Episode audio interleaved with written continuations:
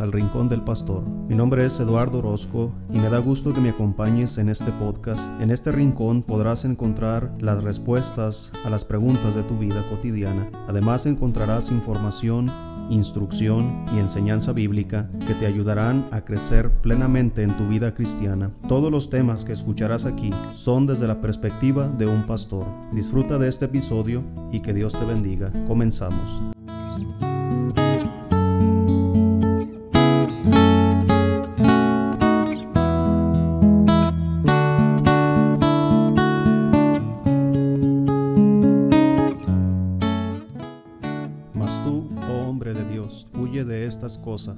Sigue la justicia, la piedad, la fe, el amor, la paciencia, la mansedumbre. Pelea la buena batalla de la fe, echa mano de la vida eterna, a la cual asimismo fuiste llamado, habiendo hecho la buena profesión delante de muchos testigos.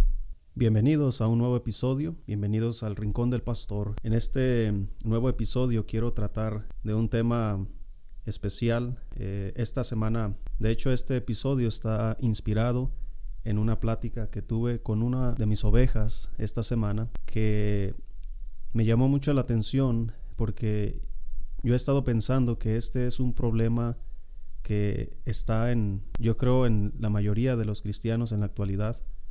Hay mucha falta de fe, hay mucha, muchas dudas en el cristianismo.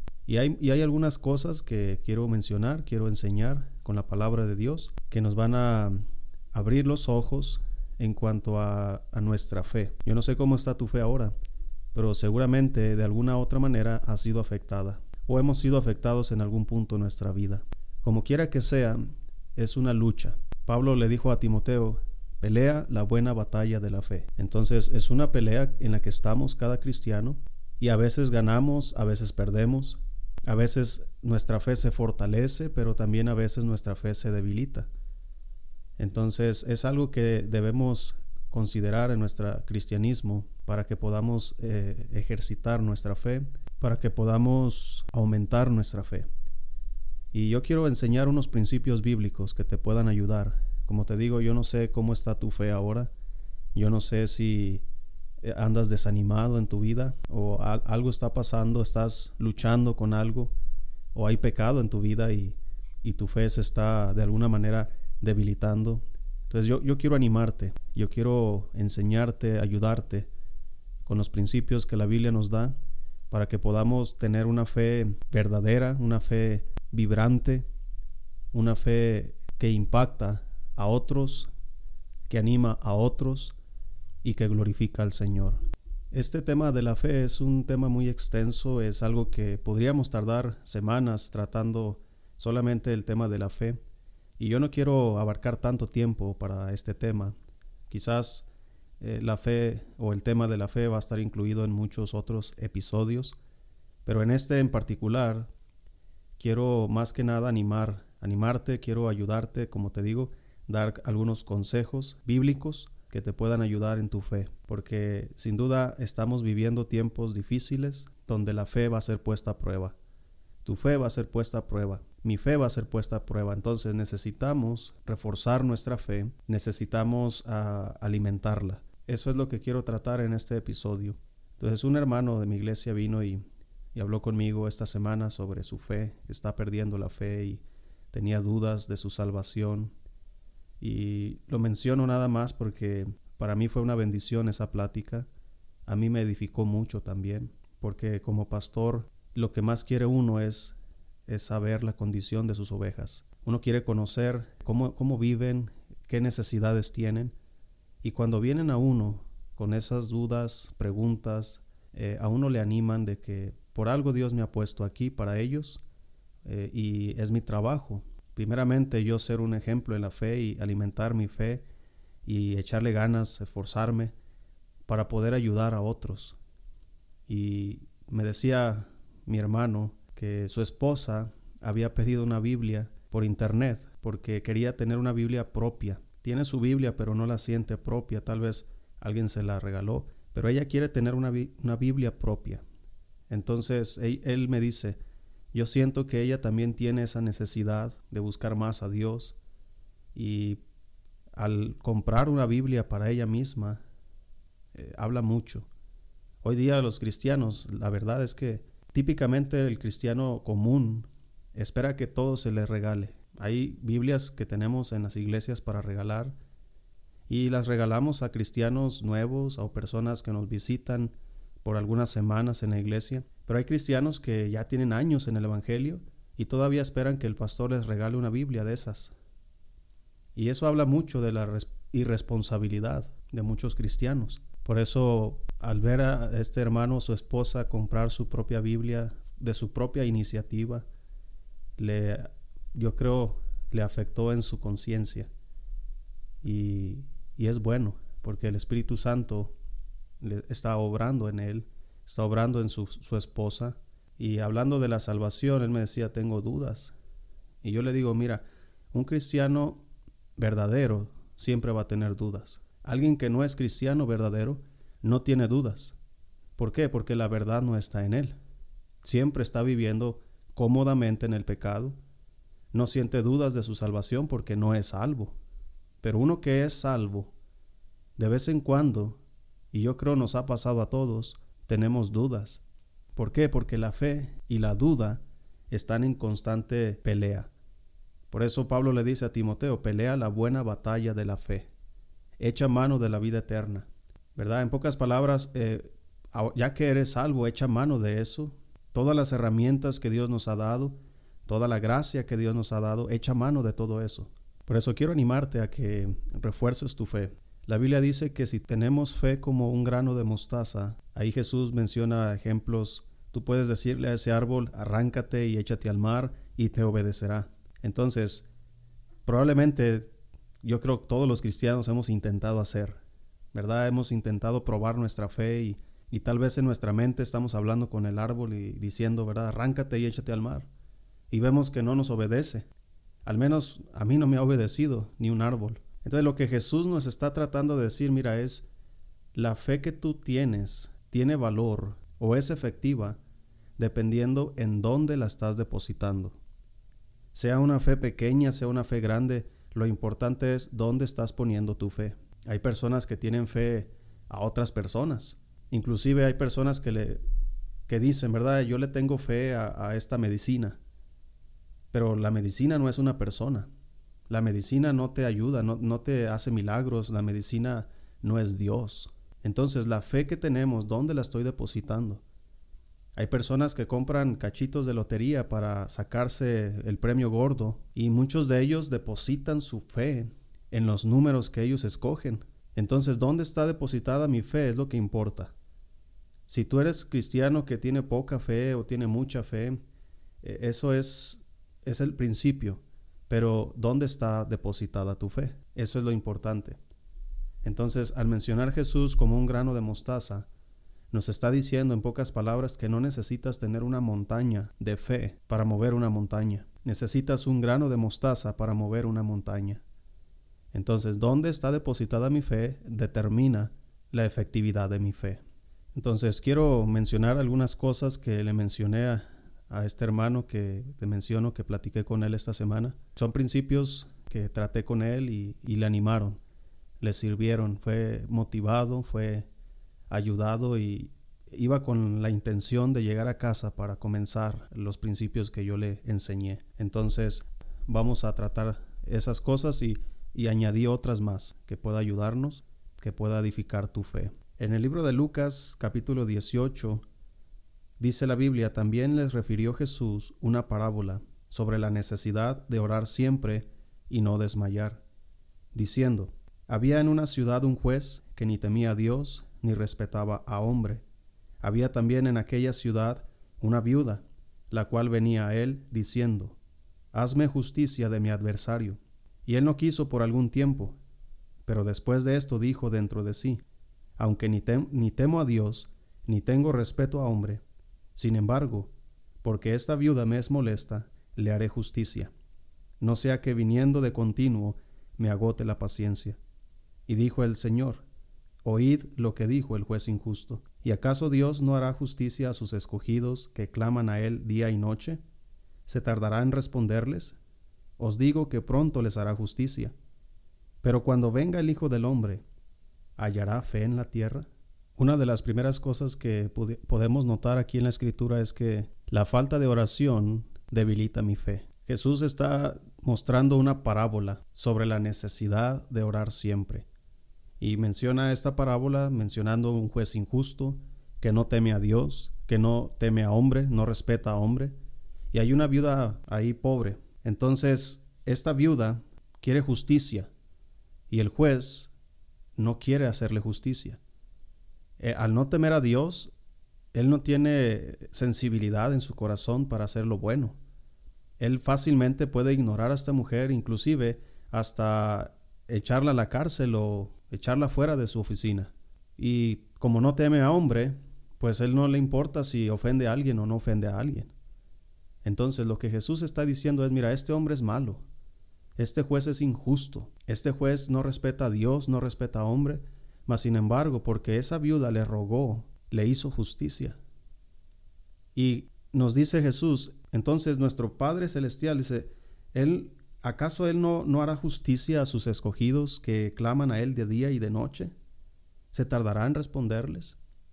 Entonces, el problema por la cual no nuestras oraciones no son contestadas es porque no clamamos a Dios de día y de noche.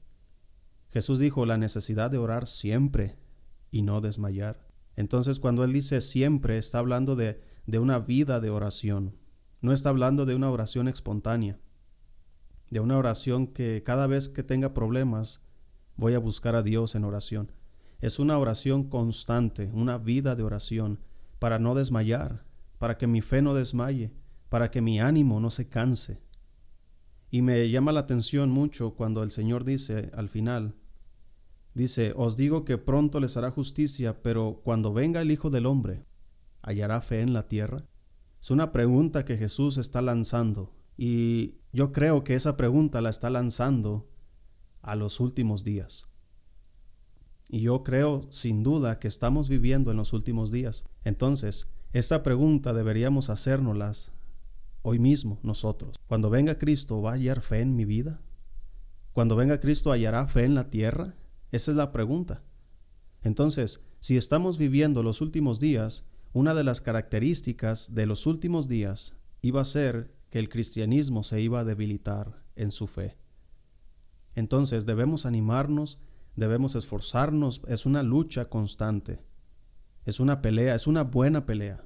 Dice Pablo, pelea la buena batalla de la fe. Entonces, esta pelea es buena pelearla. Esta pelea no me va a dañar. La duda y la fe están en constante combate. Entonces, dependiendo qué estoy alimentando más, es lo que se va a reflejar en mi vida. ¿Voy a ser débil en la fe o voy a ser fuerte en la fe? Pero ¿qué estoy alimentando más? Eso es lo que importa. Entonces, la falta de oración alimenta mis dudas, pero la constante oración fortalece mi fe, fortalece mi vida, fortalece mi ánimo, me ayuda a tener un buen testimonio, y eso es uno de los primeros principios que podemos aprender de la palabra de Dios acerca de la fe. Entonces yo te aconsejo que camines con Dios, habla con Dios, pide a Dios, ora a Dios, para que tu fe se fortalezca, para que tú puedas realmente experimentar el poder de Dios en tu vida, un poder que transforma tu vida, un poder que te cambia completamente. Otro de los principios que podemos aprender acerca de la fe nos dice la palabra de Dios que la fe viene por el oír y el oír por la palabra de Dios. Entonces la oración fortalece mi fe, pero la palabra de Dios también fortalece mi fe. Entonces son dos cosas básicas, pero muy importantes, que constantemente escuchamos. Lee la Biblia, haz oración, ve a la iglesia, entre otras cosas. Y como siempre las escuchamos, siempre las, las, repiten y las repiten en las iglesias, en las predicaciones, y cada cristiano hoy día ya sabe que tiene que leer su Biblia. Cada cristiano ya sabe que tiene que orar. Pero ¿por qué nos cuesta tanto trabajo hacerlo? Por eso es que nuestra fe se debilita. Por eso es que andamos desanimados. Por eso es que tenemos dudas. Por eso es que no hallamos la puerta cuando vienen problemas, tribulaciones, enfermedades, y queremos que Dios solucione todos nuestros problemas cuando estamos en problemas, pero no preparamos cuando todo está bien. Como dice la Biblia que Dios es Dios en las montañas, en los montes, pero también es Dios en los valles. Y cuando estamos en el monte, debemos prepararnos porque tarde o temprano vamos a estar en el valle, vamos a estar en problemas, vamos a estar en guerra, vamos a estar en enfermedades, en necesidades. No estamos aislados en un globo en el cual no nos pueda tocar las cosas negativas, que no nos pueda tocar el pecado, la necesidad, la enfermedad, el desánimo. Entonces debemos prepararnos para que podamos en el día malo estar firmes. Dice Pablo en 1 Corintios 2, versículo 1. Así que hermanos, cuando fui a vosotros para anunciaros el testimonio de Dios, no fui con excelencia de palabras o de sabiduría, pues me propuse no saber entre vosotros cosa alguna, sino a Jesucristo, y a éste crucificado. Y estuve entre vosotros con debilidad y mucho temor y temblor, y ni mi palabra ni mi predicación fue con palabras persuasivas de humana sabiduría, sino con demostración del Espíritu y de poder, para que vuestra fe no esté fundada en la sabiduría de los hombres, sino en el poder de Dios. Por eso hoy día hay muchas palabras persuasivas de humana sabiduría. Hoy día en la mayoría de las iglesias, principalmente carismáticas, Inclusive aún iglesias de sana doctrina también están experimentando mucho de esto en la actualidad, que se está hablando mucho de cosas persuasivas. Quieren persuadir a las personas basados en la sabiduría humana. Usan métodos humanos para hacer el ministerio. Inclusive hay cristianos que leen más libros cristianos que la misma Biblia. Y no es malo leer libros, pero los libros fueron escritos por hombres sin la inspiración del Espíritu Santo, pero la palabra de Dios fue escrita por hombres, pero inspirados por el Espíritu Santo. Entonces la palabra de Dios tiene poder. Por eso Pablo dice aquí a, los corintios, cuando fui a, a, vosotros, dice, anunciarlos, anunciarles el testimonio de Dios, yo no fui con excelencia de palabras o de sabiduría. Yo no fui a mostrarles cuánto es lo que yo sé, o qué palabras tan más persuasivas pueda tener sobre ustedes, sino que al contrario dice, yo me propuse no saber nada entre vosotros, sino a Jesucristo y a este crucificado. Él fue a predicar el Evangelio, la pura palabra de Dios, para que la fe de esta iglesia no está fundada, no esté fundada en la sabiduría de los hombres, sino en el poder de Dios. Porque la palabra de la cruz, dice la Biblia, es locura a los que se pierden, pero a los que se salvan, esto es a nosotros, es poder de Dios. Esa palabra poder es una palabra que expresa algo muy interesante. Esa palabra poder es dinamita. Entonces, la dinamita es utilizada para, para muchos propósitos. Uno de ellos, por ejemplo, abrir montañas para poder atravesar carreteras. La dinamita hace posible que una carretera pueda atravesar por esa montaña. Entonces, al quitar toda esa piedra, toda esa montaña para poder poner esa carretera, transformas el paisaje para siempre. Jamás volverá a ser el mismo, la misma montaña. Jamás volverá a ser el mismo paisaje. ¿Por qué? Porque la dinamita transformó ese paisaje. Entonces la palabra de Dios hace el mismo efecto cuando llega a nuestra vida y tiene el efecto que debe tener, transforma nuestra vida, transforma nuestra familia, nuestro matrimonio, todo lo que toca la palabra de Dios lo transforma. ¿Por qué? Porque es poder de Dios. Y el poder de Dios es infinito, entonces no hay nada imposible para Dios. Entonces, si yo estoy debilitado en mi fe y ando arrastrando la cobija, como decimos, y ando desanimado, necesitamos ponernos a orar y necesitamos ponernos a leer la Biblia. La palabra de Dios nos va a hacer a nosotros que nuestra fe esté fundada sobre la palabra de Dios, sobre el poder de Dios que transforma nuestras vidas. Entonces, debemos ser más diligentes en nuestra oración y más diligentes en nuestra lectura bíblica. También dice ahí 1 Corintios 16, versículo 13, Velad, estad firmes en la fe, portaos varonilmente y esforzaos. Esto de edificar nuestra fe, de fortalecer nuestra fe, de estar firmes en la fe, no sucede por casualidad.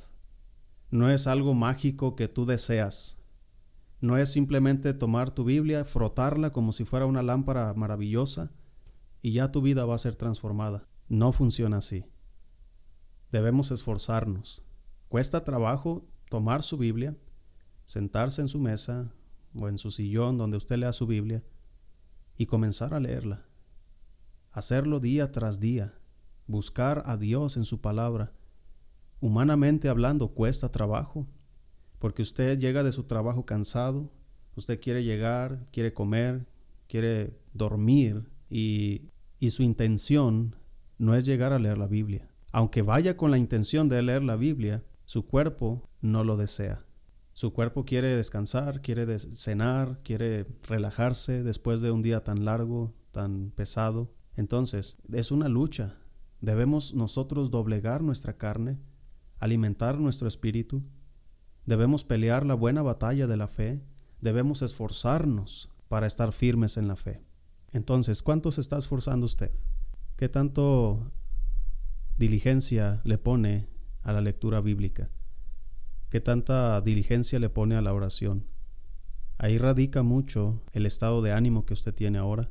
Ahí radica mucho la forma de vida que está teniendo ahora. Ahí radica mucho cómo va su matrimonio, su relación con sus hijos, cómo está su fe. Si no somos diligentes y no nos esforzamos y no peleamos la buena batalla de la fe, entonces nuestra fe va a estar fundada en aquello a lo cual sí le ponemos más atención. Hay cristianos que están más confiados en su trabajo, porque ahí sí hay algo seguro, tienen su trabajo, tienen su sueldo, pero realmente no hay nada seguro. Un accidente puede eliminarte de tu trabajo inmediatamente, puede suceder algo que quiebre la empresa donde estás y, y todo terminó. Entonces, tu fe debe estar fundada en la palabra de Dios, tu fe debe estar fundada en la oración para que realmente tu fe pueda ser efectiva y puedas tener ánimo y realmente caminar con Dios y realmente confiar en las promesas de Dios. También podemos ver un principio muy importante en Efesios capítulo 6, en el versículo 16. Dice ahí, sobre todo, tomad el escudo de la fe con que podáis apagar todos los dardos de fuego del maligno. Pablo está enseñando que debemos tomar toda la armadura de Dios, absolutamente toda. Eh, eh, Dios, el Señor nos está exhortando que nos pongamos esta armadura para poder luchar contra nuestro verdadero enemigo. Entonces, una de las partes de la armadura es resaltada con estas palabras, sobre todo. No que lo demás no sea importante, pero me puede faltar la coraza de justicia, pero si tengo el escudo de la fe, entonces el escudo me protege totalmente. Cuando Pablo está dando estas referencias de la armadura del soldado, él está obviamente poniendo el ejemplo de una armadura de un soldado romano. Y el escudo al que se refiere es un escudo grande que cubre todo el cuerpo, es un escudo que protege totalmente al soldado. Ahora, la importancia de tomar toda la armadura de Dios es porque el escudo nos puede proteger del lado donde está el escudo, pero no me puede proteger la espalda. Entonces la coraza de justicia no solamente me cubre enfrente en mi pecho, pero también mi espalda. Entonces el escudo de la fe me protege contra los dardos de fuego del maligno. Satanás está atacándonos constantemente con tentaciones, con desánimos, con chismes, y tanta información negativa que llega a nuestras vidas y Satanás la utiliza de una manera tan, tan experta. Él ya sabe cómo desanimarnos, él ya sabe cómo atacarnos, él conoce nuestras debilidades, él sabe dónde estamos cojeando del pie. Él sabe exactamente nuestros temores, él sabe nuestras debilidades y él está lanzando dardos todos los días, desánimos, dudas, preguntas. Entonces, reforzar nuestra fe con la lectura de la palabra de Dios, reforzar nuestra fe con la oración, es como un escudo que me protege. Ningún dardo del enemigo puede dañarme si yo tengo el escudo de la fe. Si mi vida de oración es constante, eh, es una vida de oración donde día y noche clamo al Señor, pidiendo por su voluntad, haciendo su voluntad, tomando su palabra y, y, experimentando la transformación que esto trae, practicándola, memorizándola, meditándola. Todo esto es como un escudo que me protege de cualquier duda, de cualquier ataque del enemigo en cuanto a mi fe. Entonces, si no tengo fe, si no tengo el escudo de la fe, muchos de los dardos que Satanás está lanzando contra nosotros nos van a llegar. Es por eso que de repente experimentamos desánimos o hay veces que sabemos las promesas de Dios, pero no confiamos en ellas porque dudamos, porque Satanás nos ha herido en alguna parte de nuestro cuerpo. Por eso es importante el escudo de la fe. Otro principio que podemos aprender también lo encontramos en Colosenses capítulo 2, el versículo 6 y versículo 7. Dice ahí, Por tanto, de la manera que habéis recibido al Señor Jesucristo, andad en él, arraigados y sobreedificados en él, y confirmados en la fe, así como habéis sido enseñados, abundando en acciones de gracias. Eh, la primera cosa que podemos notar en este versículo, dice el 6, de la manera que habéis recibido al Señor Jesucristo, andad en él. Entonces nosotros hemos recibido a Jesucristo por la fe. Entonces, como dice la Biblia, el justo por la fe vivirá. Fuimos salvos por fe. Fuimos salvos por gracia por medio de la fe. Entonces, ahora que ya somos salvos, Dios nos enseña que debemos vivir por fe. La vida cristiana se vive por fe. Entonces, de la manera que, fuimos salvos, de la manera que recibimos al Señor Jesucristo, andad en Él. Es decir, debemos andar por la fe, arraigados, dice, y sobreedificados en Él. Debemos arraigarnos en Cristo, debemos arraigarnos en sus promesas, debemos arraigarnos en su palabra, debemos arraigarnos en la oración, debemos arraigarnos en Él y sobreedificados en Él. Debemos edificar nuestras vidas en Él. Debemos estar sobre Él, sobre la roca. Debemos edificar sobre el fundamento, porque nadie puede poner otro fundamento que el que está puesto, el cual es Jesucristo. Y sobre ese fundamento estamos edificando. Entonces, al final menciona abundando en acciones de gracia. Una cosa que muestra nuestra falta de fe es nuestra falta de gratitud. Somos muy fácil para quejarnos de, de todo, ¿verdad? Que si Dios no me bendice, nos quejamos, si Dios no me ayuda, nos quejamos, si Dios no me sana, nos quejamos. Y estamos y pensamos, tal vez no lo decimos con nuestra boca, pero a veces lo pensamos, como que si Dios no, no me escucha, como que si la palabra de Dios no funciona, la oración no funciona y, y, es un tema que en la iglesia se trata y lee tu Biblia y haz oración y haz esto y haz lo otro y lo hacemos y parece que no funciona. El problema es porque no estamos depositando nuestra fe en la persona de Jesucristo. Mira, los judíos, ellos depositaron su fe en la ley. Ellos engrandecieron la ley mucho más que a Jesucristo. Ellos despreciaron a Jesucristo. Ellos inclusive juzgaron a Jesucristo porque escucharon de su boca que él iba a destruir el templo y lo reedificaría en tres días. Aunque Cristo se refería a su cuerpo y no al templo, los judíos lo malinterpretaron y de ahí se agarraron para condenarlo. Buscaron otros hombres también que, que dijeran cosas falsas, que Cristo iba, venía a quitar la ley y que, que en pocas palabras, como que la ley no importa y Moisés no es nadie. Y eso es lo que a los judíos les calaba más, porque para ellos la ley era lo más grande y Moisés era la persona más importante para ellos. Entonces, por más que tuvieran fe, si no estaba depositada en la persona correcta, esa fe no importa y no funciona. Los judíos se perdieron, esa generación. Sus judíos fueron juzgados por Dios. ¿Por qué? Porque tenían su fe en la ley y no en el Señor Jesús. La ley no es mala, la ley es buena si uno la usa legítimamente, pero la ley no puede salvar a nadie. Inclusive la ley no puede transformar a nadie. El único que tiene el poder de transformar a alguien es el Señor Jesús, a través de su palabra, incluyendo la ley. Pero es muy diferente a que la ley me transforme, que la ley me salve. Es imposible, nadie es justificado por las obras de la ley. Entonces, Debemos aprender nosotros a edificar nuestra vida sobre el fundamento que es Cristo, a través de la oración, a través de la lectura bíblica, para que podamos tener un escudo que nos proteja de todas aquellas cosas que Satanás quiere, con las cuales nos quiere dañar. Quiero terminar con este episodio mencionando una historia del Antiguo Testamento que va a ilustrar muy bien lo que el problema que tenemos de la fe. Allá en Números 21, versículo 4 dice: Después partieron del monte de Or, camino del mar rojo, para rodear la tierra de Edom, y se desanimó el pueblo por el camino. Y habló el pueblo contra Dios y contra Moisés, ¿por qué nos hiciste subir de Egipto para que muramos en este desierto?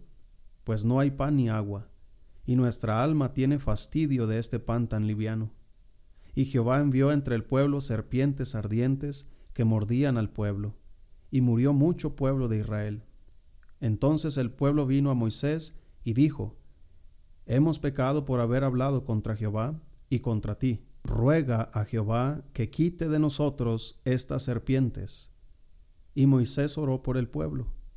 Y Jehová dijo a Moisés, Hazte una serpiente ardiente, y ponla sobre un asta, y cualquiera que fuere mordido y mirare a ella, vivirá. Y Moisés hizo una serpiente de bronce, y la puso sobre un asta y cuando alguna serpiente mordía a alguno, miraba a la serpiente de bronce y vivía. Aquí el pueblo de Israel está desanimado y es lo que podríamos decir que está pasando en la actualidad. Hay muchos cristianos desanimados, están debilitados en su fe y la razón es porque han despreciado muchas veces lo que Dios les ha dado. Dios les estaba dando el maná, les estaba alimentando en el desierto, él les proveía todas sus necesidades, mas sin embargo ellos seguían quejándose. Ellos estaban fastidiados de lo que Dios les estaba dando. Ellos querían más. Y ese es el problema que debemos nosotros aprender que la fe no es para que yo consiga más. La fe es para que yo confíe en Dios. Para que yo confíe ya sea que esté en el monte o ya sea que esté en el valle, yo pueda confiar en que Dios va a estar conmigo. La fe no es un amuleto de la suerte que me va a traer a mi riqueza y prosperidad. La fe no es como una lámpara maravillosa donde yo voy a frotarla y voy a adquirir todo lo que yo deseo. Esa no es la fe. La fe es depositar nuestra mirada en Cristo.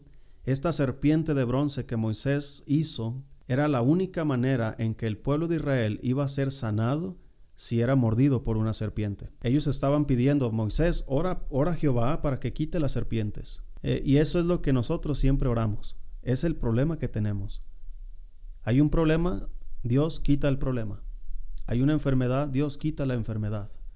Hay una necesidad, Dios quítame la necesidad. Hay una, un problema en mi vida, algo que me está atormentando, Dios quítalo de mí. Pero a veces Dios no va a quitar estas cosas. Dios no quitó las serpientes, pero les dio un remedio, les dio una solución.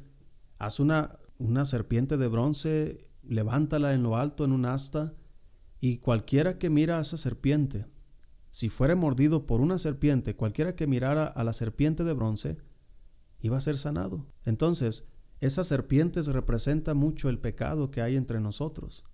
La Biblia nos dice que debemos nosotros despojarnos de todo peso y del pecado que nos asedia. Entonces el pecado nos rodea, nos asedia por todas partes. Y a veces somos mordidos, a veces caemos en pecado, a veces caemos en tentación. ¿Cuál solución tenemos? Cualquiera que mirara esa serpiente iba a ser sanada. Entonces, el pueblo de Israel tuvo que vivir con serpientes. El pueblo de Israel decía, Dios quita las serpientes. Pero Dios decía, no, mira a la serpiente de bronce, entonces vas a tener sanidad. Entonces vas a, quitar el problema que te aqueja. Y, y así pasa, hermano. Muchas veces pensamos nosotros, Dios va a quitar mi problema. O estoy enfermo y Dios quítame mi enfermedad, sáname por favor. Pero Dios dice, no, mira a Jesús. Entonces, ya sea que Dios nos sane o no nos sane, nos provea o no nos provea, nos quita el problema o no nos quita el problema. Lo importante no somos nosotros, lo importante no es el problema, lo importante es Dios. Si yo pongo mi mirada en Él, el mismo Señor Jesucristo dijo, así como la serpiente fue levantada en el desierto, así es necesario que el Hijo del Hombre sea levantado, para que todo aquel que en él cree no se pierda, mas tenga vida eterna. Esta era la referencia a la que Jesús está haciendo para hacerles entender a su pueblo de que Él era la solución para su pecado, de que Él es la solución para nuestros pecados. Él es la única persona que fortalece nuestra fe. Él es la única persona que merece honra y gloria. Él es la única persona a la que debemos mirar si estamos en problemas, en enfermedades, en necesidades, y no importa en lo que estemos enfrentando. Cristo es suficiente para todas las cosas. El problema es que no miramos. Nos enfocamos en el problema como Israel se enfocaba en las serpientes. Nos enfocamos en la enfermedad, en la necesidad, y es la razón por la cual nuestra fe se debilita.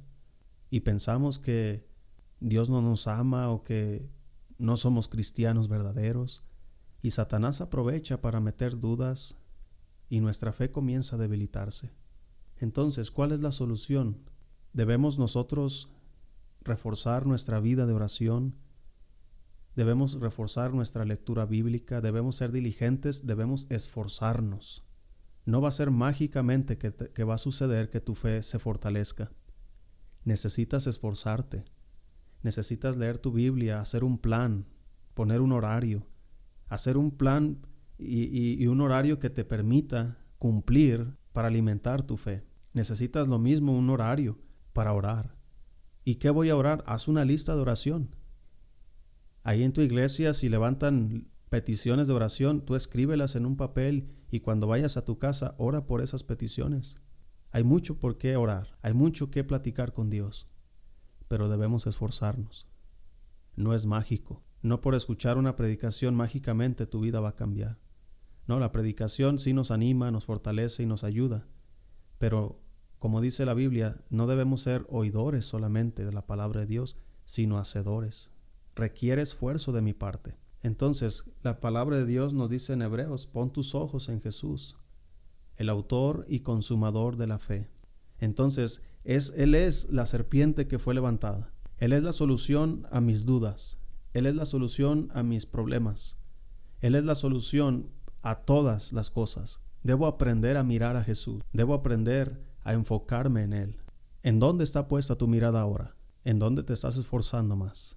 Tú sabes si eres de los cristianos trabajadores, prósperos, que miran la educación como algo muy virtuoso y todo está bien, pero tú sabes que entre más estudias, más posibilidades tienes de tener un mejor empleo y entre mejor empleo tengamos o tengas, tú sabes muy bien que más recursos económicos vas a tener en tu vida.